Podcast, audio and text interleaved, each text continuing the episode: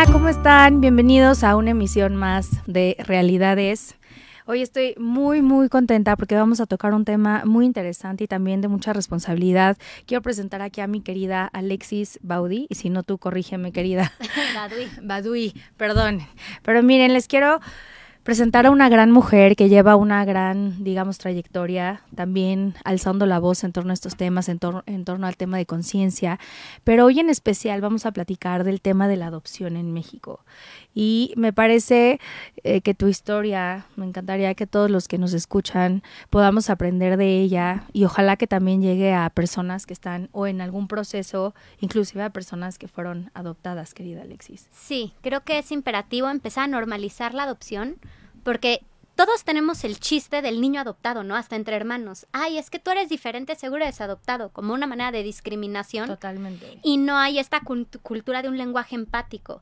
Y a mí se me hace como súper importante empezar a hablar de un lenguaje inclusivo para los adoptados, para quitar este tipo de violencias, porque los que no son adoptados no lo entienden, que el chiste adoptado a nosotros nos duele. Sin duda, es un tema que me parece mágico en qué sentido, en toda en información. Me gustaría empezar que nos cuentes tu historia, querida Alexis.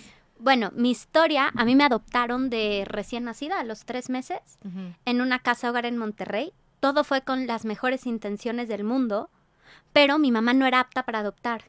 Mi mamá ya tenía, tuvo un papá alcohólico, una mamá narcisista, y era adicta a fármacos. Ok porque padecía de migrañas y era adicta al sidolil. Entonces me adoptan. A los tres meses. A los tres meses. Y ella, por abuso de sustancias, se hizo un hoyo en el estómago, una úlcera, se le hizo úlcera péptica y acabó en el hospital inglés tres meses en terapia intensiva. Y en ese momento yo pasé de ser la bebé a la que tenían que cuidar a ser cuidador secundario. ¿Esto cuándo ocurre? Cuando tú tienes, tú eres adoptada a los tres meses, tu a mamá los dos con todo este cuadro. Digamos, viviste obviamente no, no, no recuerdas, pero viviste dos años. Más o menos normales. Más o menos normales, con todo este cuadro de tu mamá, y colapsa. no, colapsa, quedó sin mover, o sea, quedó sin músculo ocular. Ok. Estuvo 27 minutos sin oxígeno. O sea, fue algo súper fuerte. Que, en, que en eso llevó a mi papá una depresión, porque mi papá ya tenía 50 años, sintió que el mundo se le venía encima, y pues dónde queda la bebé, ¿no? ¿Eras tú, en, en esta familia eres tú, la, tres meses si tienes hermanos? Ninguno. Hija única. Hija única. Ok, ok. Entonces, pues a mí me tocó el crecer de madrazo y empezar a ser, en lugar de que se, se llenaran mis necesidades, ser parte de la que llenaba las necesidades, ¿no? Este adultocentrismo del que, del que tanto muchos hoy en día hablamos, que no debe de ser.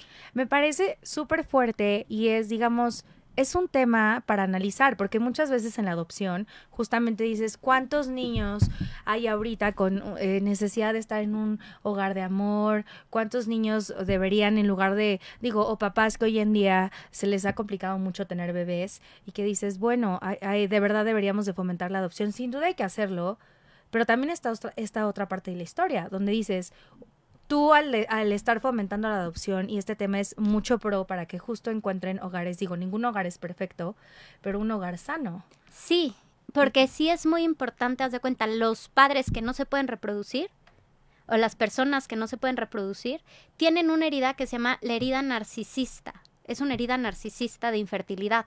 Ok. Y, y, y, tienen que afrontar este tema de no soy lo suficientemente humano o no me siento lo suficientemente humano para reproducirme. Lo primero es sanar esa herida, ¿no? Sanar toda esta batalla de infertilidad, sanar... Sí, que son procesos, y, lo, y creo que es algo que comentas muy importante, son procesos muy desgastantes de parejas que están buscando y buscando, que también creo, tú debes de estar más informada en esto, también ha de ver otra parte, la menor, pero de parejas que deciden no tener hijos para de alguna forma apoyar y adoptar. Sí, de hecho, tengo colaboradoras que decían no tener hijos y ellas a lo que se dedican es al acogimiento familiar, que no es una adopción plena, como fue la mía, sino es tener a un niño que no, no está en capacidad de adopción, pero dándole un hogar. Porque hay muchos que las carpetas México Mágico traemos un desastre. Y justo te quería preguntar, bueno, les quiero decir a quien quiera hacernos preguntas ya que estamos en vivo, les recuerdo el teléfono de cabina que es 55 52 62 1300, extensión 1414 o quien quiera escribir al WhatsApp 55 61 00 74 54. Querida Alexis, ahorita me algo que te quería preguntar. El tema de la adopción, por ejemplo, últimamente ha habido como, no, no exactamente reformas, pero en Monterrey sí se ha estado moviendo más. También ha habido mucha, mucha queja que es muy complicado adoptar, o sea, toma muchísimos años porque justamente los procesos, e inclusive decían, o sea, hay muchos niños en, casa, en casas hogar, en, en este caso también, tú corrígeme si, si no estoy en lo correcto en, el DIF, y tardan muchísimo tiempo en la adopción. Eh, o sea, es un, es un proceso muy burocrático. Es un proceso muy burocrático, muy tardado, porque hay poco capital humano trabajando ahí y no se le ha apostado a las nuevas tecnologías. Es muy triste que veamos al SAT con todo el presupuesto que tiene, ahí sí, checando que todos paguen, que todos... se vaya. Pero en el DIF y en el tema infancia es completamente olvidado cuando no nos damos cuenta que si le apostamos a la población más vulnerable a que sea fuerte, vamos a tener un México mucho más fuerte, ¿no? Y, y en tema de infancia es mucho más porque le estamos apostando al futuro. Claro, y en esta parte, por ejemplo, de que tú fuiste adoptada y que al final, eh, digamos, con todo, pues con todo este reto que te ha tocado vivir, porque como dices tú, tu papá, ahorita nos platicarás de tu papá, pero ¿cómo es que tú llegas con esta familia? ¿Cómo es, eh, ahorita hablando un poco de los procesos de que hay que tener, porque yo digo, bueno, tardan tanto, me imagino que es porque te hacen estudios, porque eh, eh, ellos tienen que estar seguros de que llegas a una familia, pues digamos, no perfecta, pero donde vas a estar en un ambiente, sobre todo en, esta, en este tiempo, pues mentalmente sano. Pues justo es una de mis batallas, el apostarle a un proceso homogéneo a nivel nacional, de un proceso del certificado de idoneidad. Cuando a mí me adoptaron no existía el certificado de idoneidad y era más como por recomendaciones. Sí, por influencias, digamos. Este tema de tráfico de influencias, de la amiga, que la amiga, que lo super recomiendan, que ese fue el gran error. Porque si le hubieran hecho pruebas a mi mamá, se hubieran dado cuenta que mi mamá necesitaba sanar su herida narcisista de infertilidad, mi mamá ya traía un rollo de adicciones. Y cuando hubiera estado lista para adoptar, hubiera adoptado desde otro punto. Chance y no a mí, aunque me hubiera encantado porque fue una mamá muy amorosa. Creo que su único o su mayor pecado fue no amarse a ella misma. Este, y hubiera adoptado desde otro punto mucho más sano. Hoy en día uno de los problemas de los, de los certificados de idoneidad que yo encuentro es que no les hacen antidopings. ¿No? que debería de ser mensualmente. Y más en estos tiempos donde, pues, digo, siempre ha existido, pero hoy más que nunca tenemos a la mano. El consumo está altísimo. El consumo está altísimo. ¿Cómo? O sea, se me hace algo increíble, y lo digo totalmente de frente, que a los papás que van a adoptar no se les haga un antidoping. No se les hace un antidoping, se los hacen muy tardados pero yo creo que si esto se, se agilizara a través de nuevas inteligencias y a través de sistematización de procesos, te tardas nueve meses en el certificado de idoneidad, que es más o menos lo que se tardan en prepararse los papás, y ya nueve meses después, un año y medio después, ya está el bebé, o el niño, o el adolescente, dependiendo para que sean aptos. Porque, ojo, el certificado de idoneidad lo que hace es también los estudios psicológicos te dicen, eres apto chance para un niño de 4 o 5 años. Sí, ¿no? Porque yo digo, yo que soy mamá, Dios mío, justo le hemos platicado en programas y tener un bebé realmente, o sea, te cambia la vida por completo. Entonces, me parece muy, muy importante. Actualmente, ¿cómo ves? En números, ¿cómo estamos, querida Alexis? En números de cuántos niños, bueno, aproximadamente estos niños se encuentran en el DIF y en la casa hogar, que justo lo que yo quería preguntarte es qué diferencia hay entre el DIF y, la, y una casa hogar. Calidad de vida. Calidad de vida, este, el DIF se supone que hace los procesos más rápido, pero es mentira. O sea, muchas veces el DIF no cuenta con los recursos suficientes para hacer las cosas, las casas hogares que cuentan con donatarios, o sea, donadores privados en muchísima mejor calidad de vida, uno de los grandes problemas para los niños que están en proceso de adopción o los niños que han sido resguardados por el Estado son sus carpetas. Muchos no han, las carpetas no han sido liberadas para que puedan ser adoptados. O sea, no puede ser que un papel. Al final una carpeta es un papel y que le estés privando de alguna forma a ese niño poder crecer en otro hogar. O de regresar a su familia, ¿no? O sea, porque en muchos casos está el niño resguardado por abuso familiar, digamos, de la mamá, pero la abuelita lo quiere cuidar. Pero como la carpeta no está liberada, el niño acaba en una institución enojado, frustrado, con su abuelita yéndolo a ver, luchando por él, y él con una impotencia, y son infancias dolidas y perdidas.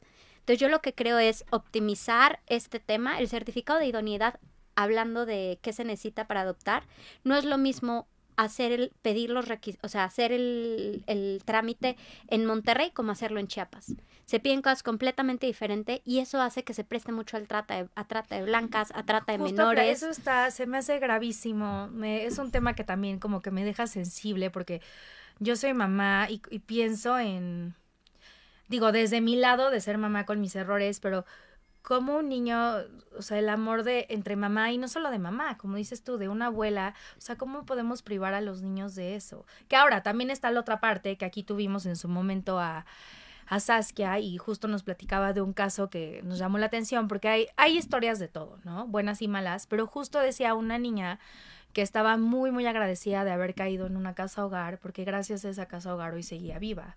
Hay historias de, de ambos lados, ¿no? Pero sí se me hace un tema pues quería un tema muy muy sensible. y es un tema que se tiene lo que más importante. Que es súper regular. O sea, por caso de cuenta, hay una casa hogar en Estado de México, que no puedo decir el nombre porque está en juicio. Sí. Pero se supone que era una casa hogar que, que comunidades cristianas americanas donaban dinero y no, no una cantidad chiquita, una cantidad fuerte para ayudar a México, para ayudar a las infancias de México. Bueno, para eso encontramos una red de pedofilia y hay bastantes carpetas abiertas Ay, no, de verdad por violación de menores. O sea, y, es, y este tema de claroscuros es aterrador, porque al final del día se hizo la denuncia, el mismo DIF estaba enterado, el mismo DIF tenía certificada la casa hogar y cuando llegas con abogados y todo, oye, ¿por qué si hay carpetas le siguen poniendo palomita? Y ves este tema de la indolencia a veces del mismo Estado y la falta de organización. Es que se me hace o sea, creo que ni siquiera es un tema tuyo, es un tema como sociedad que a mí me despierta muchas cosas. Son niños. O sea, los niños están totalmente indefensos. Es que se tiene que visibilizar. Sí. Haz de cuenta, no puede ser que lo que yo viví, que para mí en lo personal fue fuertísimo, sea como los casos óptimos los mejores de los mejores casos, ¿no? Bueno, tuviste una familia, mejor escuela, mejor... Yo estaba disociada la mayor parte del tiempo, no entendiendo, o sea, que todo el mundo me decía, tienes que agradecer, pero por otro lado vivía cosas que decía, quiero llorar, veo a mi mamá todo el día en la cama con tafil, siendo agresiva, entonces... Papá y hay que ser también muy honestos. Una cosa y sí, qué bendición y probablemente por lo que yo estoy entendiendo, por el lado económico dices, bueno, tienes que agradecer tengamos algo claro, sin duda es algo que agradecer tener posibilidades, sin embargo no lo es todo. Y hoy en día para un niño eso es lo que menos tiene que ver. Pero en la, pero la cultura sí es. No, pero la cultura de la adopción es, ay, tuviste suerte, tuviste otra oportunidad, ay, mira qué bendición. La misma cultura y el mismo sistema hace que tengamos que agradecer todo el tiempo. ¿no? O sea, como si nos hubieran salvado, como si nos hubieran... Sí, como si tú no fueras al final, me parece durísimo, como si tú no fueras al final merecedora y tú tienes como ese escalón abajo y tienes que agradecer que, oye, o sea, por Dios, todos somos seres humanos. ¿En qué mm. momento tengo que agradecer algo si es de la vida? No, no, no, pero cuando lo ves a un nivel jurídico y cuando lo ves a un nivel de derechos humanos, los padres no tienen derecho a adoptar, los niños tienen derecho a una familia. Los padres son los que tienen que agradecer haber sido aptos, haber podido adoptar. Totalmente. Y al niño se le restauró el derecho a la familia. Entonces, cambiar este discurso en pro de las infancias es lo que yo creo que es lo más importante, ¿no? Y, y, lo, y lo, repito, el o sea, los padres son los que deben de dar las gracias y estar plenamente agradecidos de tener la oportunidad de integrar a alguien a la familia y construir su familia. Y tenemos, a ver, preguntas, dice, este es anónimo. Una pregunta, tengo unos vecinos drogadictos y a su hija no le dan buena calidad de vida y a veces ni come, y yo como pareja homoparental me gustaría adoptarla y ya, y ya me la ya me la quieren regalar. ¿Cómo empezaría el trámite para meterme, para no meterme en broncas y darle cariño y amor? Lo primero es asesorarte con un abogado porque en México ya no hay tanto adopciones directas por el tema de trata. Este, yo lo que más te recomiendo es asesorarte con un abogado, porque si este tema de te regalo a mi hijo se llama apropiación y es parte de delito de trata de menores. Ay, querida, qué difícil, porque pues, o sea, lo ves y su intención es buena. Es buena. Y dices, qué mejor que esta niña esté en casa de esta persona a que esté con sus papás drogadictos. Sí, pero los papás primero tienen que pasar el tema del certificado de idoneidad. Se tiene que llevar el caso, los papás la tienen que liberar, patria potestad, todo este tema y darla. Y es como un tema complejo. Por eso que se que se asesore con un abogado familiar. Yo tengo unos muy buenos si quieren, me pueden buscar Ahorita en al, Fin, al final del programa justo nos va a dar sus redes Alexis y de verdad es una gran labor. Entonces búsquenla, escríbanle igual en mi Instagram, en el Radio 13, pero si pueden directamente a ella, todo lo que tengan de dudas o sea, se me hace que podrías cambiar este tipo de acciones, puedes cambiar la vida de otra persona. Es que es importantísimo empezar. Ve, ella quiere adoptar a una niña de la cual seguro ya se encariñó, ya tiene un, lazo emocional y creo que la mejor manera de ayudar es a través de sistematizar los procesos para que sean más cortos. Bueno, la que adoptar. Certificado de idoneidad. Ok, soy idónea. Los papás, ceder la patria potestad. O sea, y hacer como todo este trámite legal de adopción. Ok. Que suena de verdad, acérquense Alexis, suena de repente, te puedes desanimar porque justo en México lo que se sabe es no, la adopción es complicadísima, es difícil. Y creo que también esta parte hay que... Pero por la corrupción. O sea, en Sonora en 2015 traficaron con 300 niños, los vendían entre 5 mil y 20 mil dólares. El mismo DIF y la misma fiscal, o sea, Procuraduría de las Infancias. Y es cuando dices, ¿qué estamos haciendo con el futuro del país? No, y a ver, yo, por ejemplo, yo me gusta estar muy al pendiente, al pendiente de las noticias y ahora que lo pienso, ¿en qué momento se ha hecho visible eso? O sea, en nuestro país, digo, hay muchísimos... No es visible. No, no es nada visible. O simplemente el tema de maternidades. Ahí me dicen, ¿cómo eres una, una adoptada que está en pro del aborto?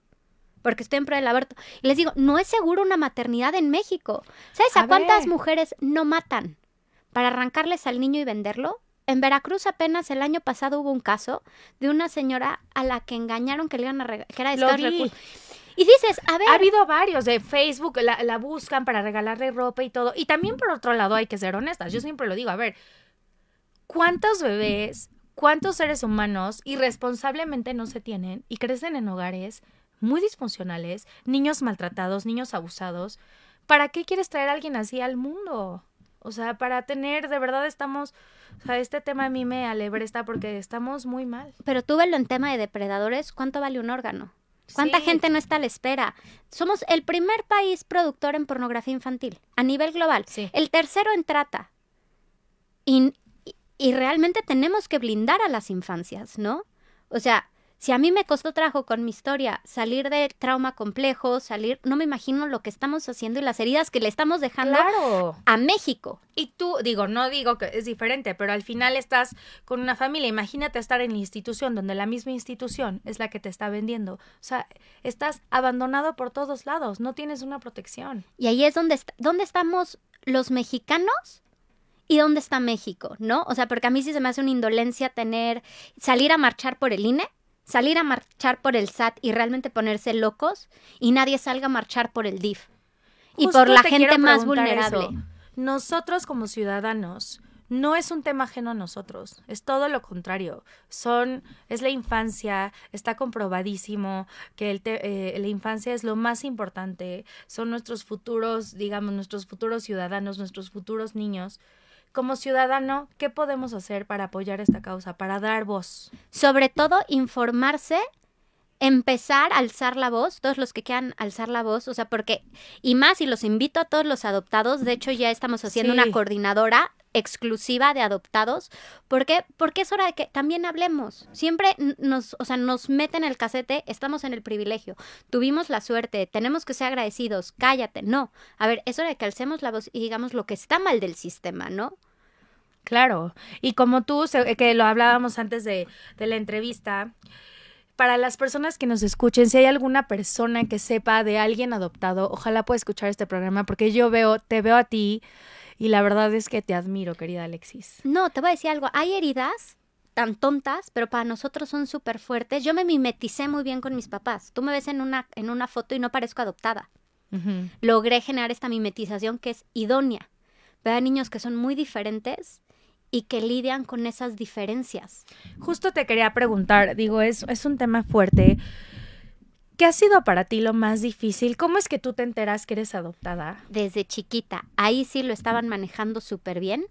Yo creo que, que te digo, el, el, error fue que mi mamá no se amó lo suficiente a ella misma. Pero a ti desde chiquita te dijeron. Desde chiquita, y yo te decía, es que yo nací del corazón. ¿Tú de dónde? De la panza del mm. corazón. A mí me escogieron entre mil. O sea, sí traía como esta línea y se fue como perdiendo en, en el, entre la, la, depresión de mi papá por la embolia de mi mamá, las adicciones de ella, que eran como unas caídas a tafil, sidolil. O sea, de hecho, el sidolil por mi mamá es con receta médica. Casi le amputan la pierna por el abuso de sidolil. Entonces, gracias a ella necesitas receta médica. Imagínate el nivel de adicción que tenía. Sí, para ya Qué y, fuerte. Y fue como muy, yo fui como muy invisibilizada. Como, ay, pobrecita Eli sufre. Ah, Alexis, pórtate bien porque tu mamá sufre. No, a ver, nadie estaba en ese momento. A ver, te digo, muy chiquita, pero si desde chiquita traías, hay que preguntarlo para que también tú le mandes palabras de aliento a las personas que pueden estar en tu situación. En algún momento de toda esta, digamos, de la escuela, de todo, ¿sufriste de alguna discriminación? Este, no, de hecho, muchas de mis amigas les daba cosa tratar el tema por no lastimarme porque no sabían cómo. Entonces, hoy en día que soy adulto, empecé a hablar del tema, me habla una amiga, Re, a la que adoro, y me dice, Alexis, perdón por nunca tratar el tema, pero nadie, nadie sabíamos cómo tratarlo porque no daba miedo Porque yo estoy ahorita en el programa y como que trato de armar la pregunta de forma, pero eso también siento que está mal. No, pues les daba miedo lastimarme. Sí. Y es porque no hay una cultura. ¿Qué pasaría si hoy en día las mamás se educan y hay un niño adoptado y es como, ah, le quieres preguntar por su mamá? Por su mamá de origen es su mamá biológica. La otra es su mamá de corazón o su mamá adoptiva. Las dos tienen un lugar importante, pero no lo saben decir y dicen como frases de que a mí me llegó a tocar, como con esa tu mamá verdadera. Pero como si la que tengo es de mentiritas o de qué es. Pero eso no fue en la escuela, fue fuera. Sí, es un tema que sin duda... Y pero te genera Imagínate a tu hijo que de repente alguien le pregunta, ay, ¿conoces a tu mamá verdadera? Solo porque su origen fue diferente. No, eso Les genera una confusión y, se siente como, entonces la que tengo no vale, la que tengo es menos, la que tengo... ¿Cómo manejas el tema que yo he visto mucho en programas? Ahorita quiero, ahorita hago esta pregunta anónima que está muy interesante también, pero ¿cómo manejas el tema tu querida Alexis? A nivel personal, cuando tú te enteras de alguna forma que, que tienes como este cariño eh, invaluable de tu mamá. ¿Cómo manejas el tema de tu mamá biológica? Que para muchos, por lo que yo he visto, es un tema muy demoledor. Es que es demoledor. El ser humano por naturaleza siempre quiere ir al origen. Y muchos adoptados tienen esta cosa de, si busco mis orígenes, estoy traicionando a mis papás adoptivos que me han dado todo. Cuando no. O sea, buscar tus orígenes o sea, yo los invito a todos los adoptados a que hablen con sus papás, lleven acompañamiento psicológico y busquen sus orígenes. ¿Tú buscaste tus orígenes? Yo busqué mis orígenes. Por parte de mi papá tuve todo el apoyo del mundo. Mi mamá ahí sí no tenía las herramientas ni siquiera para estar bien ella. Lo que recibí fue agresión y mucho juicio de parte de ese otro lado de la familia por querer buscar quién soy yo. ¿No? O sea, había este juicio de cómo, cómo una madre deja a su hijo. A ver, tú no sabes hoy en día cuando Pero ves ese juicio en lugar de ayudarte, me perjudicaba. me qué feo, porque en lugar de ayudarte y decir, sí, ellos intentando decir, nosotros te amamos, como tu mamá Pero está basado en el miedo. está basado en el miedo de y si los y si la quiere más a ella, porque su mamá biológica Pero el daño que te hace de sentir y, y reforzarte de alguna forma de, a ver, tu mamá, a ver, no puedes negar a tu mamá biológica, no puedes negar tus raíces. Es 50% yo. Claro te dicen, es que tu mamá no te quería, estás diciendo, la mitad, la mitad de ti no te quiere. Sí. Y es durísimo. Durísimo. Entonces, yo los invito a todos los adoptados a que hagan su búsqueda con acompañamiento psicológico y a sus papás también, porque no es una competencia entre papás. Cada quien tuvo su lugar. Yo hoy en día conozco a mi mamá biológica y tiene un lugar igual en mi corazón y mi mamá adoptiva también. Y mi mamá adoptiva no estaba capacitada para adoptar. Y esto va mucho para las mamás que, por adopción, que se guardan como mucha frustración y muchas cosas. A mí me fue de la patada con mi mamá en muchas cosas. En muchas, pero no va a dejar de ser mi mamá. ¿no? Claro. Aunque, sea, aunque no sea mi mamá biológica, no va a dejar de ser mi mamá. Y yo creo que como Es ser humano, historia. yo digo, lo, lo hablo eh, abiertamente. En, en mi caso, por ejemplo, a mi papá lo dejé de ver muchos años. Y también había un juicio muy fuerte de, y tu papá y tu papá, digo, no es lo mismo, pero me- cuadra en el sentido de, el ser humano por naturaleza busca respuestas, busca certidumbre. Cuando lo afrontas, puede que no encuentres la respuesta que tú querías, pero tienes esa paz de decir, ya, regresé a mi origen, entendí que no es lo que yo quería, pero ya está en tu control, ya no dejas que los demás estén decidiendo por ti. No, y llevar, y como tú lo dices, o sea, ves, la, la verdad duele, pero por eso es importantísimo el acompañamiento psicológico para poder af- afrontarlo, ¿no? Y a muchos papás por adopción que se abran a entender que es una necesidad Sin duda. humana. De entender, a ver, ¿por qué me, por qué me, me abandonaron? ¿O por qué me dejaron? ¿O qué pasó? ¿No? Hay casos que son realmente dolorosos que a mí me ha tocado ver de, es que no te damos los recursos y queríamos darte lo mejor. O es que, Sí, la, es sin que duda. en la carpeta, es que su mamá murió y vino a dejarlo al DIF antes de morir. Y ves cosas que dices, no, a ver, no todas las mamás dejan a sus bebés por indolencia o porque no los quieran, sino hay situaciones más allá de ellas. Claro, y necesitas una respuesta. Y qué mejor que estar como, o sea, afrontando esa, esa respuesta, ¿no? Sí, y más en un país en el que hay tanta trata, Sí, eso realmente me parece. creo que se tiene que Ay, quitar mucho el juicio a la mamá biológica, ¿no?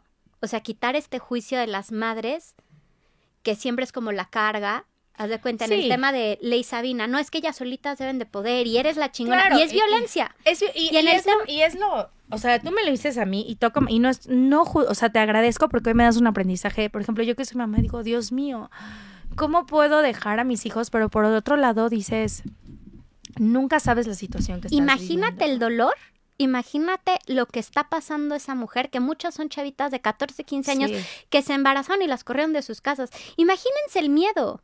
claro. Y ahí entra también a los que van a adoptar o a los que están en proceso, prepárense para vivir trauma, porque todos, absolutamente todos los bebés que somos dados en adopción, tenemos trauma eh, preverbal. ¿Qué quiere decir? Que es un trauma que no entiendes, pero lo ven como, ah, no, entonces el bebé ya viene mal. No, simplemente cuando lo separan de mamá, este, el bebé olía a mamá, escuchaba a mamá, Por su- conocía la temperatura de mamá. ¿Qué pasa cuando de repente te dejan en un cunero y te atiende gente extraña? Claro. Entras en pánico y el estrés es tan fuerte y la segregación de hormonas, químicos es tan fuerte que se genera un trauma y los papás que quieran adoptar van a tener que aprender a, ver, lidiar con sin- trauma. A ver, querida, sin ser adoptados, todos, absolutamente todos, traemos un millón de heridas, traemos un millón de cosas que trabajar.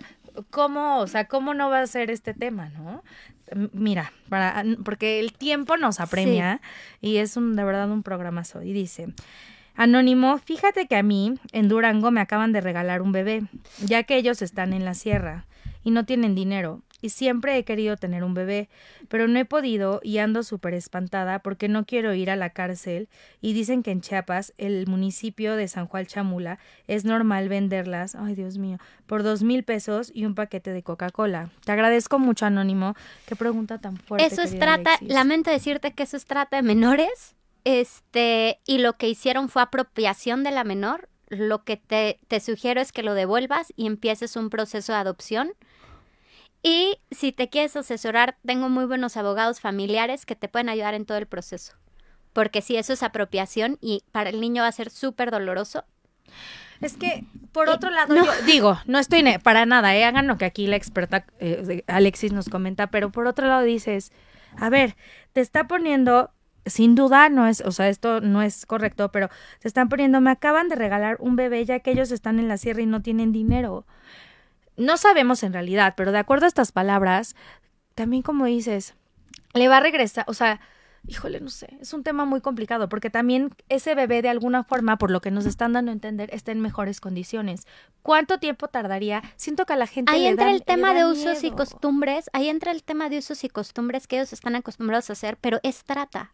A nivel penal es trata hacer eso. Por eso, y ella lo sabe, porque justo dice, no quiere ir a la cárcel. O sea, es lo mejor es que vea, o sea, te asesores con abogados, si quieres te ayudamos. Yo tengo abogados Sí. expertos en el tema, yo no soy abogada, pero apoyamos a todo este tipo de casos. Y la verdad creo que está, qué bueno que lo tengas presente, o sea, si en verdad quieres este bebé, si los papás están en la disposición de justo dártelo, creo que algo muy bueno que podrías hacer después de este programa es platicar con ellos, decirles si tú quieres como tal, que se ve que quieres a este bebé, que le quieres dar una buena, una buena, uno- un buen hogar, es platicar con los papás, comentar lo que dice Alexis, hagámoslo bien, por el bien del bebé, por el bien de todos, y empiezan a ver el proceso, y ahorita que termine el programa, comunícate con Alexis. Sí, porque te voy a decir algo. Y aparte, justo en este tema de usos y costumbres, se tiene, esto tiene que llegar a todas las poblaciones de que pueden dejar a su hijo en el DIF y va a estar seguro. Y creo que se puede trabajar en, en sistemas. Tengo varios amigos que estamos trabajando en un proyecto que le queremos regalar al gobierno para poder tener una base de datos de todos los niños basado en blockchain. Ah, eso está Entonces, no va a haber manera de que se perdió la carpeta, de que el niño desapareció. Cada uno en filita y los procesos Eso se tienen que ir liberando en tanto tiempo y ayudar a sistematizar. Si no, no van a haber manos que alcancen. Sí, du- y más en estos tiempos. Mira, esta pregunta me, este, creo que es importante, querida Alexis. Dice Alonso, te mando un fuertísimo abrazo, Alonso, y voy a leer tu pregunta. Dice, me enteré que soy adoptado y me siento muy triste de que nunca me lo dijeron. Mis papás, me dio ansiedad de buscar a mis papás biológicos. em, me, dio ansiedad, me dio ansiedad de buscar a los biológicos y me rechazaron y no sé a dónde ir. Me siento sin lugar alguno. Márcame, habemos, este, te voy a pasar mis redes, búscame, habemos grupos de adoptados donde hacemos círculos, donde hablamos cada uno de nuestra situación. Te puedo platicar de diferentes historias. A un amigo en Estados Unidos lo cambiaron por un coche, o sea, por dinero para un coche. A otra amiga se apropiaron de ella y sufre terriblemente porque nunca va a poder conocer sus orígenes, como lo que ahorita hablábamos Sí. de apropiación. Y hablamos de, de esto, especialmente de estos temas, y es un grupo seguro de contención donde todos mostramos nuestras heridas y nos apoyamos en este viaje. Es muy común que tus padres biológicos te rechacen porque les recuerdas una herida que fue muy fuerte para ellos, que fue el Claro, cómo desprendimiento. afrontar de alguna forma, ¿no? No, y el afrontar la culpa de lo entregué, Sí. qué voy a hacer. Y también este trauma, este, este dolor hormonal y este duelo por el que pasa la mamá biológica, que es algo de lo que no se habla. Que biológicamente tus hormonas generan, a nivel, a nivel hormonal y químico, tienes un apego al bebé. Cuando te separas, inconscientemente hay un duelo, hay una culpa, hay. Entonces, la Es humano, o sea, la mamá es, es somos humanas. y no hay Es- las herramientas para cómo decir, sí, te llena opción por esto, esto y esto. Muchas veces es eso, el, el lamento mucho que no hay- lo hayas podido hablar por tus papás adoptivos. Este, tenemos expertos en trauma, en, en Alonso, tema de acércate inclusión. de verdad, Alexis. En tema de inclusión, de cómo poder hablar este tema con los papás, porque luego sí es súper doloroso. Hay varias adoptadas en España que se enteraron que eran adoptadas cuando encontraron, literal, una encontró una caja, le dijeron que no sabían, sus papás por adopción le dijeron que no sabía nada de los biológicos, ella encontró una caja con fotos de ella de bebé y su familia biológica. Y muchas veces es el miedo del papá adoptivo a perder al bebé, es un miedo a la Sí, pérdida. y que creo que eso, digo, está, es este, mm, no se justifica, pero es natural. Obviamente también está el otro lado de los papás donde están, o sea, totalmente esperando al bebé con toda la emoción, con todo el amor. Y claro, al final tú, aunque, o sea, aunque no seas la mamá biológica, al final se vuelven tu, o sea, se vuelve tu mamá. Por supuesto que tienes también como ese sentimiento de, de loba, de mamá loba y decir, a mí no quieres que nadie te quite a tu hijo. Claro. Pero tienen que no se llevar justifica. tienen Sin que embargo, llevar- no es. acompañamiento para entender que nadie les va a poder quitar a su hijo, a su hijo. Legalmente es su hijo, ¿no? Entender eso y entender que todo el amor que ellos dieron, aunque haya habido trauma, aunque haya habido, y te lo digo yo que mi mamá fue NA y realmente me las vi negras, con un tema de disociación y muchas cosas me las vi muy fuerte, va a seguir siendo mi mamá. Y el hecho es como algo que dice una mamá por adopción que es, tú tienes una amiga, por el hecho de que esa amiga haga otra amiga, no va a dejar de ser tu amiga. Simplemente Sí. el corazón se hace más grande, ¿no? Y es entender que cada quien ocupa un lugar en la historia de su hijo. Y el tema de honrar a la mamá biológica que le dio la vida y que a ti te dio la oportunidad de ser mamá. ¿no? Sin duda.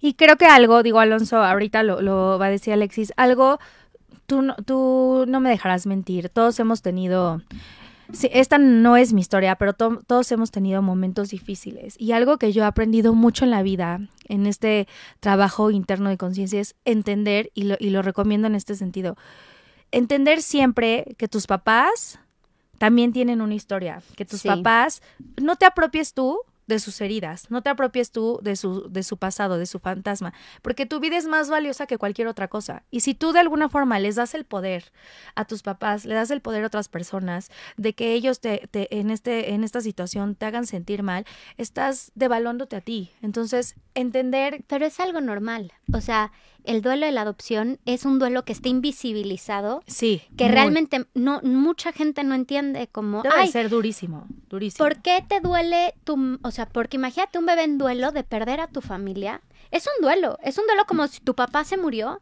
Ahora vívelo a los tres meses. No lo puedes hablar, no lo entiendes, se te queda el trauma ahí y es sanarlo. No, porque no solo es un duelo, también es un. Puedes llegar a pensar es. No me quieren, me rechazan, no soy suficiente, no merecía eso. O sea, está muy fuerte. No, y es muy fuerte. Realmente, te lo digo, lo viví. Sí. Es bien, bien fuerte. A mí me tocó vivir estigma y me tocó vivir discriminación por parte de algunos familiares.